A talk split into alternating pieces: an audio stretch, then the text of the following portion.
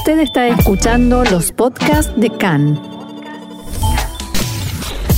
CAN, Radio Nacional de Israel. Continuamos aquí en, en, CAN en español. Volvemos a hablar de Glasgow, volvemos a hablar de la cumbre del clima y eh, en, lugar de seguir eh, leyendo noticias, vamos a conversar por teléfono. Estamos en este momento en comunicación telefónica con Javier Andaluz. Javier Andaluz, quien es coordinador de clima y energía de la Asociación Ecologistas en Acción de España y es observador oficial de la cumbre de Glasgow y está precisamente en este momento en Glasgow. Hola Javier, Gaby Astrosky te saluda. Gracias por estos minutos con nosotros. Hola, buenos días a todas. Javier, eh, tantas preguntas aparecen, pero lo primero que queremos saber es qué es lo que está ocurriendo, qué, qué se sabe ahí adentro que tal vez todavía no sepamos nosotros en todo el mundo. Pues de momento no mucho. Lo que sabemos es que los países están teniendo una serie de lo que denominan reuniones bilaterales, sobre todo para finalizar un montón de flecos pendientes que quedan del Acuerdo de París. ¿no? En estos momentos esos flecos pendientes tienen mucho que ver, por un lado, con si se aprueban o no definitivamente mecanismos de mercado para afrontar la emergencia climática o, la, o cómo se va a hacer este proceso de presentación de los compromisos.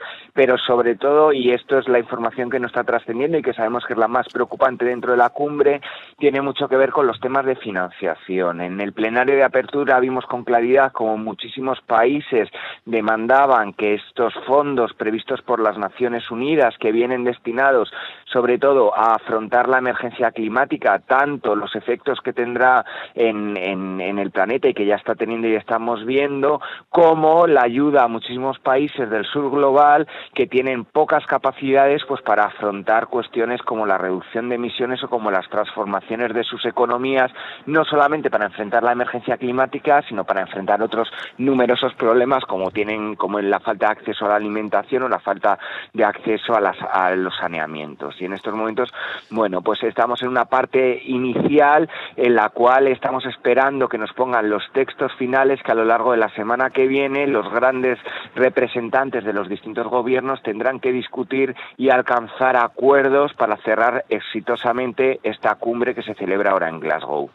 Ahora, eh, recién hablabas de temas de financiación, ¿realmente hay problemas? Porque, eh, por ejemplo, recién leíamos en, una de nuestras noticias que el primer ministro Boris Johnson ayer decía que, eh, como advirtiéndole al resto de los países, tenemos la tecnología para poder hacer las cosas bien y también tenemos los presupuestos, como diciendo, señores, el dinero está, empecemos a trabajar. ¿Hay problemas de financiación? Hay problemas políticos de financiación. Por ejemplo, si miramos con claridad los fondos que estaban previstos en el año 2009, la comunidad internacional prometió que iba a empezar a movilizar, del orden de 100.000 millones de dólares anuales a partir de 2020 en las distintas financiaciones que necesitamos para el clima, en la adaptación, por ejemplo, y en estos momentos los países no han puesto esa financiación suficiente. De hecho, lo que están pidiendo es casi una prórroga de cinco años más para cumplir ese compromiso, que es vital, sobre todo, para que muchos países no solamente tengan esa financiación, sino puedan cumplir con sus compromisos no puedan movilizar esas tecnologías que necesitan para adaptar sus economías a la realidad climática y eh, para, bueno, pues para empezar precisamente esa senda de descenso de emisiones de gases de efecto invernadero. Junto con este Fondo Verde, una de las discusiones que en estos momentos es más preocupante dentro de las Naciones Unidas es lo que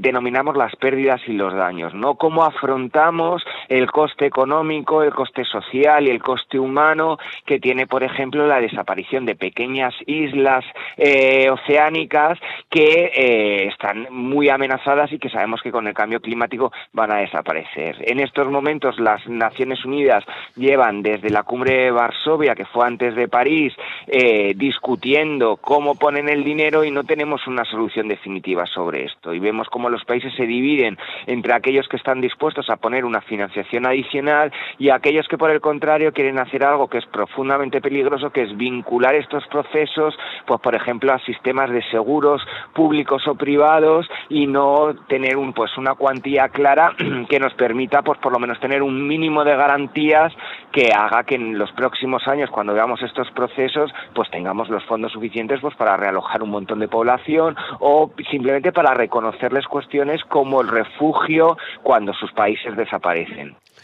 Javier, ¿vos crees realmente, ayer eh, Johnson también decía que esta es la última oportunidad, todo el tiempo se está haciendo como mucho alarde de que esto es la última oportunidad, ¿vos realmente crees que es la última oportunidad? Yo creo que en muchas cosas la última oportunidad pasó hace años. Es decir, una de las cosas que estamos viendo, por ejemplo, es que este horizonte o este límite de la temperatura global del grado y medio si no empezaban a reducir nuestras emisiones a nivel global en apenas 8 o 10 años será imposible. Entonces, bueno, siempre se hace una llamada a que esta es la última oportunidad, pero la realidad es que llevamos en tiempo de descuento, que dirían en el deporte, desde el año 2009, que, cuando, que fue cuando se produjo el fracaso Copenhague. Está claro que el clima y que el grado de calentamiento global al que lleguemos es relevante, con lo cual incluso rompiendo, incluso eh, incumpliendo ese objetivo de grado y medio de dos grados, es fundamental que nos pongamos ya y que no pongamos excusas de decir, bueno, esto ya se ha acabado, ya no podemos hacer nada, porque siempre podemos hacer algo. Y sí, en estos momentos la realidad es que la última oportunidad pasó hace mucho tiempo y, es, y lo que estamos haciendo es una llamada a la emergencia, sobre todo a raíz de las últimas indicaciones científicas que vemos, ¿no? Y que vemos claramente como el IPCC, que es el órgano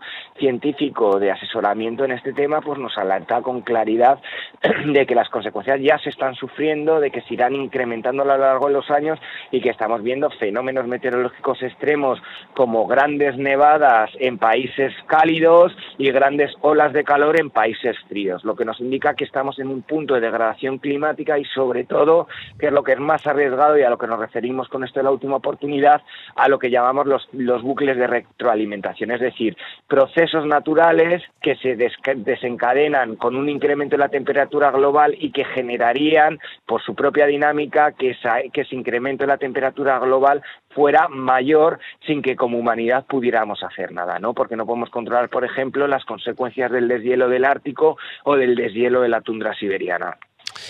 Exactamente, y por eso también te preguntaba si es la última oportunidad, porque también lo que tal vez uno viéndolo desde afuera y, tú como, como, observador oficial, tal vez tengas una, visión más eh, acabada sobre la situación, pero lo que uno ve desde afuera tal vez es eh, incluso que mm, generalmente los líderes van a, van a, llegan a la cumbre, se sacan la foto, dicen los discursos de rigor, pero muchos hablan incluso de, hablamos de, eh, aumento de grado y medio, dos grados en la temperatura, y tal vez ni ellos entienden de qué están hablando, y tal vez hablan también a un tiempo lejano que, en el que tal vez ni siquiera van a estar en este mundo ellos. Digo, hablan de 2050 y tal vez muchos de esos líderes ya estarán muertos para ese momento. Sí, pero además esos líderes se autoengañan. Quiere decir, yo siempre pongo un ejemplo que a mí me parece muy curioso y es que en el año 92, cuando inician todas estas negociaciones, hubo una chica, Severn Suzuki, que subió a la tribuna de Naciones Unidas a decir, señores, vengo a hablar por las generaciones futuras y creo que se equivocaba porque es que ya no estamos hablando de un problema futuro, estamos hablando de un problema presente. Riadas que hemos visto en Alemania estos últimos años, olas de calor tremendas como estamos viviendo, por ejemplo, en el caso de España, ¿no? Que vemos como estos estas noches tropicales que nos impiden dormir porque las temperaturas son elevadas son cada vez más numerosas y más largas a lo largo de los de los años. En España vimos un proceso como Filomena, que fue una nevada una nevada muy copiosa en muy poco tiempo sea, ya estamos siendo afectados. Tanto es así que, las, que la propia EMET, que es la agencia meteorológica aquí en España, dice que ya 32 millones, que es casi la totalidad de la población española, ya está siendo afectada y ya está sufriendo la deriva climática. Ahí se equivocan mucho los líderes.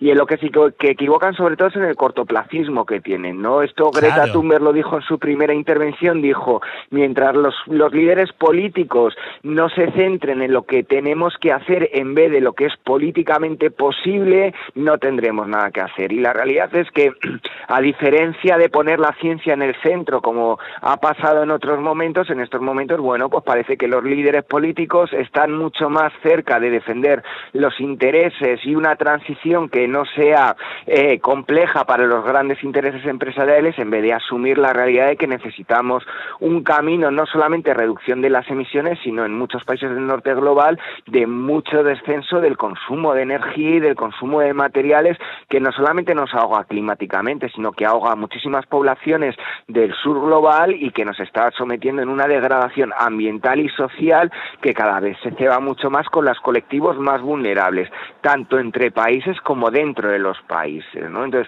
bueno, parece que nuevamente son élites económicas las que toman decisiones que deberían responder al bien y al interés general. Javier, eh, para no quitarte mucho tiempo, ¿cómo continúa esto hasta el 12 de noviembre? Porque entendemos que no todos los líderes mundiales se van a quedar hasta, hasta el 12, todos terminarán de dar sus, sus, sus, ponencias, perdón, y, muchos se irán. ¿Cómo continúa todo? Terminarán como en una hora y media los grandes líderes políticos en hacer todos sus speeches y luego se irán todos. Lo que quedan aquí en, en, Glasgow hasta el final de la cumbre son los equipos negociadores, que suelen ser, bueno, pues gente de los ministerios o, de, o, de, o del gobierno que se quedan negociando. Eh, yo creo que asumir que la cumbre termina el 12 de noviembre va a ser complicado, porque lo que hemos visto es que en estos momentos quedan muchísimas cosas pendientes, estamos muy acostumbrados ya a que las cumbres se retrasen en su cierre y esto muestra evidentemente la falta de compromisos que hay y tenemos serias dudas de que podamos alcanzar una cumbre exitosa, ¿no? Porque básicamente si, si desde 2009 no hemos sido, por ejemplo, capaces de poner esos 100.000 millones de dólares que nos están exigiendo muchísimos países y con justa razón, pues será muy difícil que la semana que nos queda, pues esto sea evidente. ¿Qué veremos al final? Pues veremos acuerdos en las cosas que sean más fáciles y probablemente por lo que nos, nos tiene acostumbradas las cumbres, pues habrá temas que queden sin resolver y que nuevamente se arrastren. Hay muchos de los temas que hoy se discuten que tendrían que haberse solucionado en el año 2018 y estamos a 2021 y todavía no se han cerrado, ¿no? Entonces, bueno, nosotros tenemos pocas esperanzas en realidad de que se cierren estos temas y sobre todo la cuestión que es fundamental, que los países aborden verdaderamente reducciones y financiación al hilo de lo que está diciendo la ciencia. Veremos un pequeño pasito adelante más, pero no un pasito que sea suficiente eh, respecto a la gravedad y a la emergencia que supone la lucha climática en la actualidad. Javier, te agradezco mucho eh, estos minutos con nosotros. Tal vez volvamos a molestarte antes del cierre del 12 de noviembre. Ojalá que sí se puedan llegar a, los acuerdos necesarios. Y bueno, eh, muchas gracias nuevamente. Nada, gracias a vosotros y molestia ninguna. Aquí estamos para contaros lo que está sucediendo en Glasgow. Era Javier Andaluz, coordinador de Clima y Energía de la Asociación Ecologistas en Acción de España y observador oficial de la cumbre en Glasgow. Nosotros continuamos en la tarde de CAN en español.